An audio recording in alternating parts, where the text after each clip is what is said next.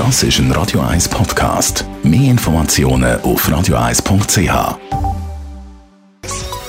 Der Konsumententipp auf Radio 1 präsentiert von comparis.ch, einem führenden Schweizer Internetvergleichsdienst. comparis.ch Gestern Singles Day gewesen, dann kommt ja noch der Black Friday auf uns zu und weitere Aktionstage zum Einkaufen im ganz grossen Stil mit Aktionen und allem drum und dran. Und vielleicht kauft ja die eine oder der andere unter uns ein neues Handy, ein neues Smartphone. Bei uns geht es jetzt ums Einrichten dann nach dem Kauf vom neuen Handy, also Daten vom alten Handy aufs neue überladen. Jean-Claude Frick, Digitalexperte bei Comparis. Zuerst mal, was mache ich, wenn ich ein neues Handy gekauft habe? Ja, es gibt grundsätzlich zwei Varianten. Man kann auf der einen Seite ganz neu anfangen, also das Gerät als neues Handy einrichten. Dann muss man aber alle Programme installieren, dann muss man alle Passwörter noch einmal eingeben, dann muss man ein bisschen Aufwand betreiben, bis dann wieder alles so läuft, wie man will. Was ist die andere Variante? Die andere Variante ist, dass man einfach ein Backup zurückspielt vom Handy, das man schon hat.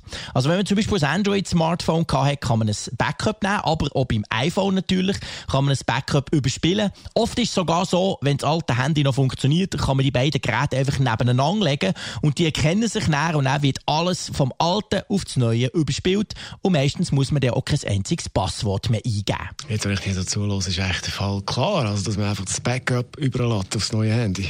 Ja, das ist zwar einfacher, aber auf der anderen Seite installiert man sich eben den ganzen Mist auch, wo man vielleicht gar nicht mehr weiss, was man alles mal hat drauf gehabt. Also zum Beispiel auf dem Homescreen ganz hinten rechts habt ihr gewusst, dass ihr da noch Spiele drauf habt, die furchtbar viel Platz braucht.